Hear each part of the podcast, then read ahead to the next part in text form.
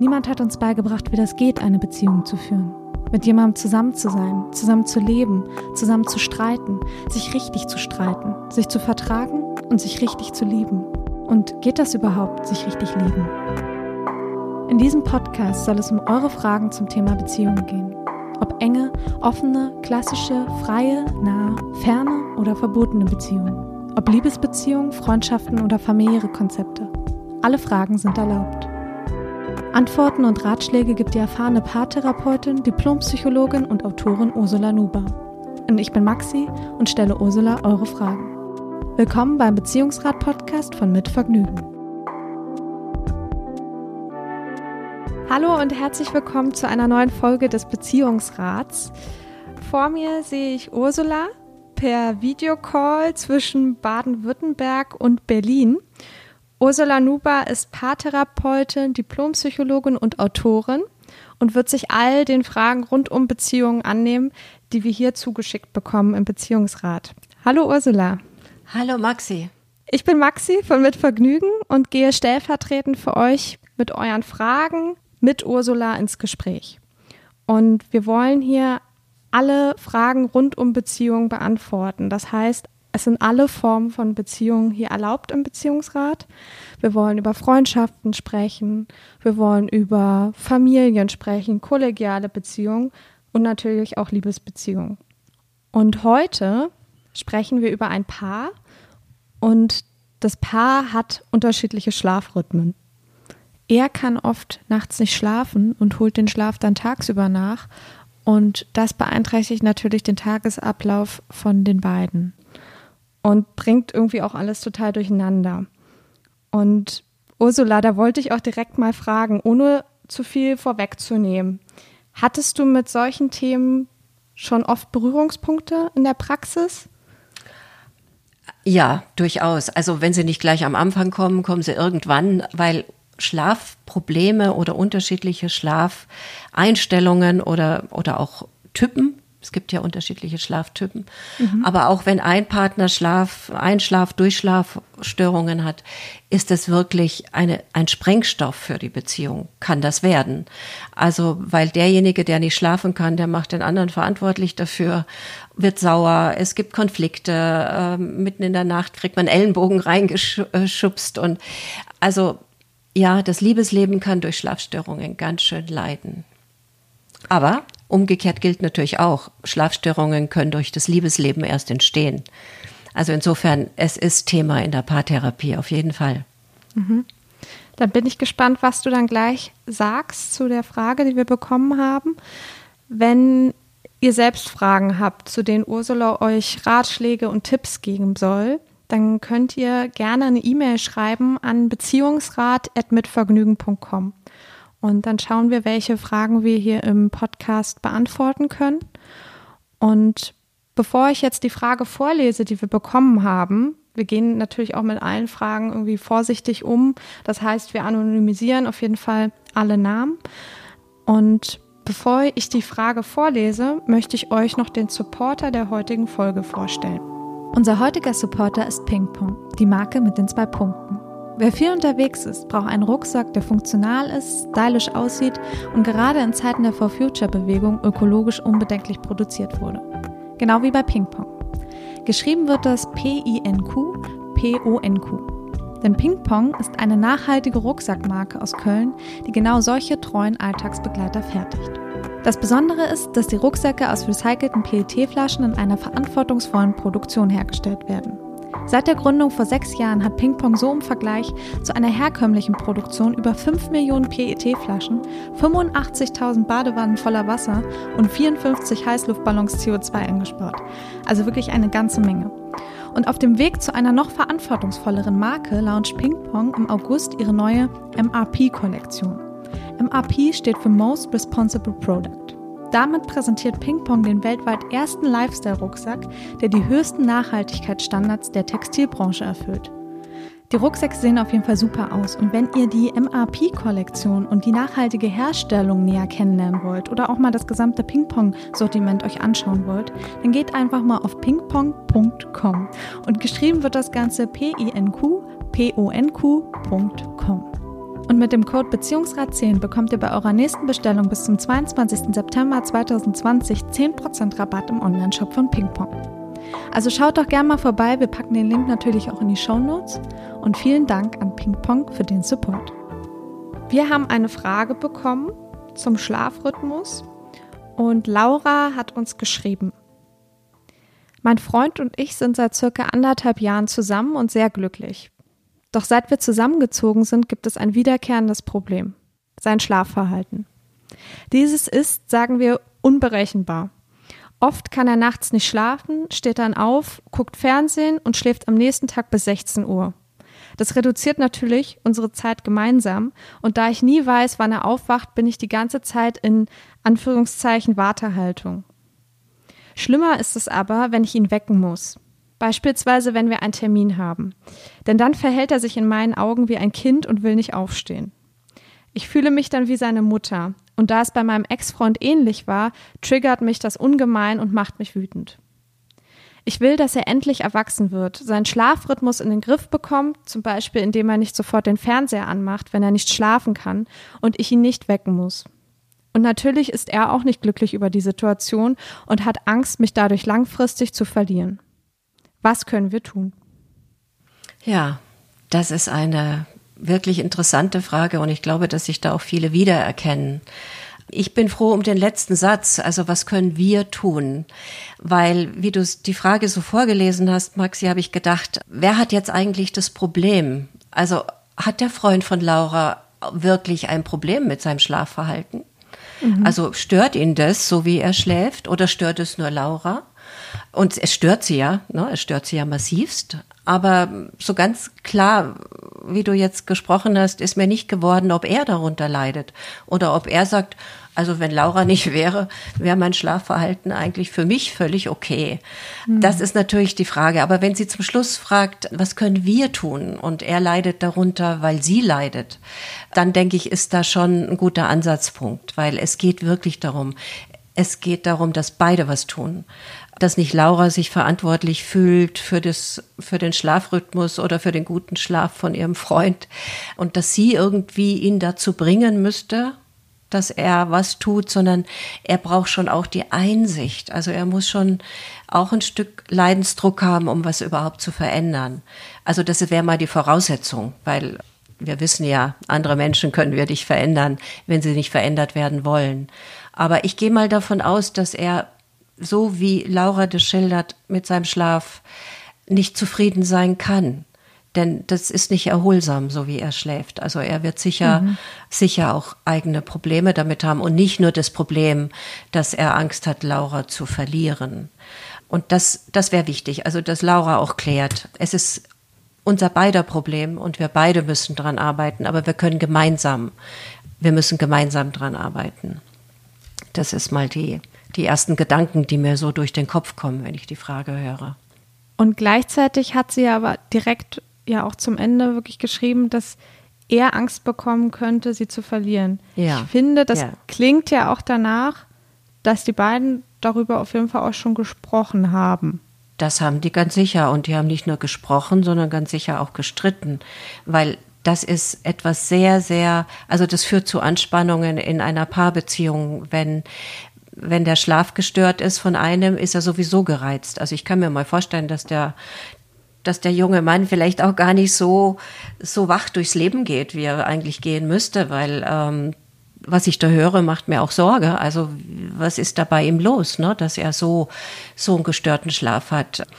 Und natürlich ist es für, für Laura eine unendliche Anspannung, wenn sie einen großen Teil ihrer Wachzeit alleine verbringt, weil er noch schläft. Also da wird die Kluft zwischen den beiden natürlich immer größer und die Anspannung wächst und das Risiko von Streit wächst und das Risiko von Unverständnis wächst, weil ja, der Freund fühlt sich schuldig oder, oder geht auf, geht in den Widerstand vielleicht sogar und sagt immer meckerst du an mir rum und sie hat ja auch gesagt, sie kommt so in so eine Mutterrolle.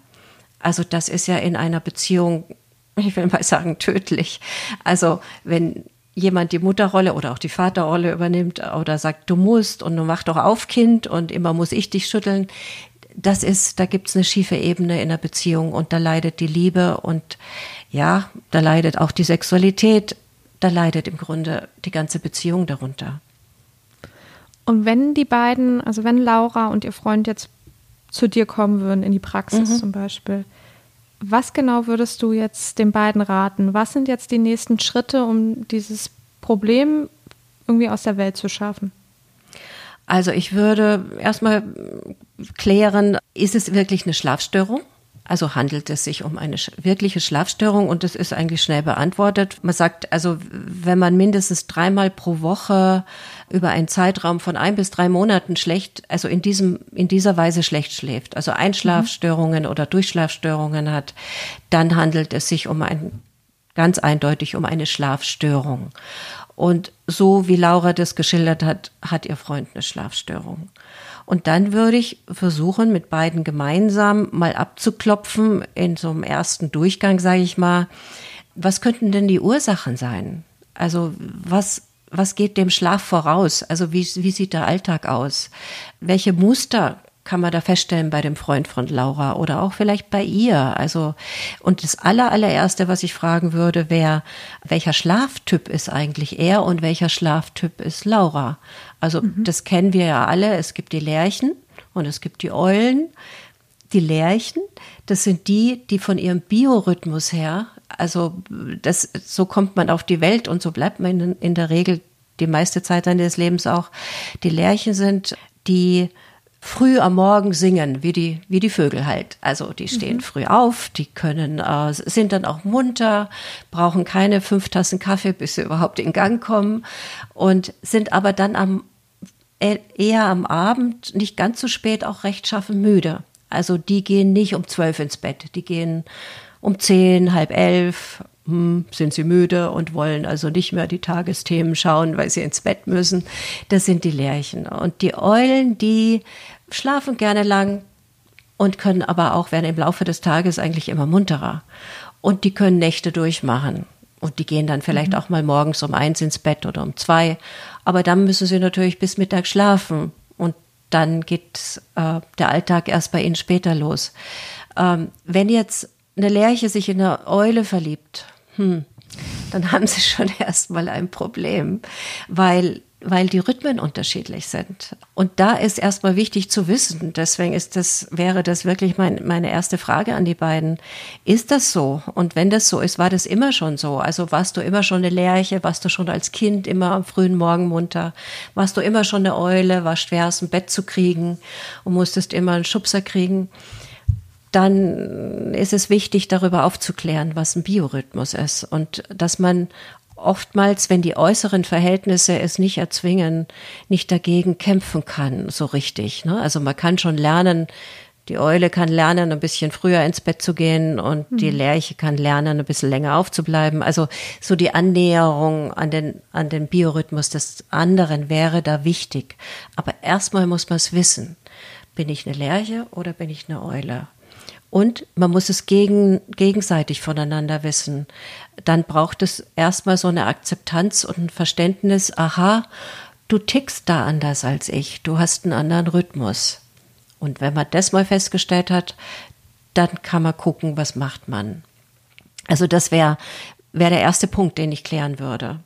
Aber es gibt mhm. natürlich durchaus noch viele andere Ursachen, die die Schlafprobleme mit sich bringen. Und, und da würde ich eben auch weiterfragen, was, äh, was bei Lauras Freund da vielleicht gegeben ist. Du meinst zum Beispiel, dass ihn etwas belastet? zum sowas? Beispiel. Also mhm. das ist häufig so, dass, ähm, naja, ich will mal mit was harmloseren vielleicht anfangen. Vielleicht hat er auch nur falsche Schlafgewohnheiten. Also, also jenseits von Lerche und Eule. Also sagen wir mal, dass er vielleicht am Abend will ihm da nichts unterstellen, aber vielleicht Alkohol trinkt und ein bisschen zu viel. Oder dass er zu spät heftige Sachen isst. Also Essen und Trinken äh, oder zu viel Fernsehen oder aufregende Dinge besprechen oder sowas. Äh, wenn das häufiger stattfindet, dann kann das den Schlaf erheblich stören. Also das sind einfach falsche Gewohnheiten, die sich da möglicherweise eingeschlichen haben. Also da würde ich dann erstmal prüfen, was findet vor dem Bettgehen statt. Also wie, wie läuft es normalerweise? Wie läuft so ein Abend ab? Daneben, was du angesprochen hast, Maxi, ist ganz wichtig. Ja, also irgendwelche Probleme, die im Kopf rumgehen, Sorgen, Ängste, auch depressive Phasen oder vielleicht sogar eine Depression aufgrund bestimmter Umstände oder man, man neigt vielleicht sogar zu Grübeleien. Äh, das sind ganz, ganz große Schlafstörer. Und auch das muss man ja fragen. Was, vielleicht ist Lauras Freund eher einer, der was in sich hineinfrisst und nicht drüber spricht, was ihn beschäftigt. Auch das kann ihn vielleicht erstmal einschlafen lassen, aber dann früh aufwachen lassen und damit er vielleicht nicht immer andauernd grübelt, schaltet er dann den Fernseher ein. Das wäre so ein indirekter Hinweis darauf, dass der Fernseher ihn ja auch beruhigen soll. Also das sind zwei wichtige Schlafkiller. Falsche Gewohnheiten, das sind die harmloseren Dinge. Oder eben, ja, Sorgen, Ängste, Grübeleien, beschäftigt, irgendwas, was einen beschäftigt und was man dann schon mit ins Bett nimmt und was den Schlaf dann durcheinander bringt. Und ich stelle mir das jetzt so vor, Laura geht jetzt auf ihren Freund zu im nächsten Schritt mhm. und ich sage jetzt mal, konfrontiert ihn mit, mit den Dingen, die sie hier gehört hat, also und, und fragt, was ihn wahrscheinlich, ob ihn etwas belastet, was ihm im Kopf rumgeht, bemerkt vielleicht auch, dass der, dass der Alltag ein bisschen strukturierter sein mhm. könnte oder mhm. zumindest der, der mhm. Abend vorm mhm. zu Bett gehen. Mhm. Wie genau geht sie an dieses Gespräch ran? Ich kann mir vorstellen, dass ihm das gar nicht so bewusst ist und er vielleicht da auch erstmal ein bisschen braucht, Ganz sicher. um darüber wichtiger, nachzudenken. Mh, wichtiger Einwand von dir, ja. Das, das meinte ich ja auch eingangs, also wie, wie sehr hat er einen Leidensdruck, dass er so schlecht schläft. Also der Leidensdruck besteht natürlich durch Laura, aber vielleicht muss er ja selber erstmal prüfen, also hat er einen Leidensdruck. Und da ist wichtig, dass Laura ihn fragt, willst du was verändern? Willst du mhm. was verändern an dieser Situation?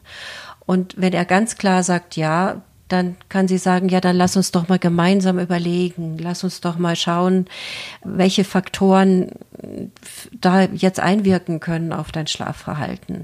Und dass sie sich mit ihm gemeinsam hinsetzt und vielleicht mit dem Wissen, was sie dann hat, aber einfach auch ihn, ihn fragt oder auch sagt, ich habe gehört, dass ähm, mhm. Alkohol, zu viel Essen am Abend und ich habe beobachtet, dass das bei dir vielleicht so ist.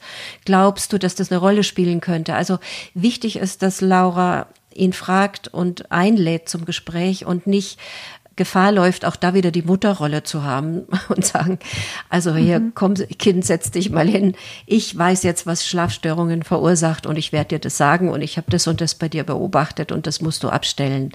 Das habe ich jetzt übertrieben formuliert, aber das hört keiner so gerne. Also deswegen, wenn das gemeinsam erarbeitet wird, lass uns mal den Vorabend, also bevor wir ins Bett gehen, anschauen. Wie läuft der ab? Lass uns mal sammeln, wie unsere Abende normalerweise ablaufen.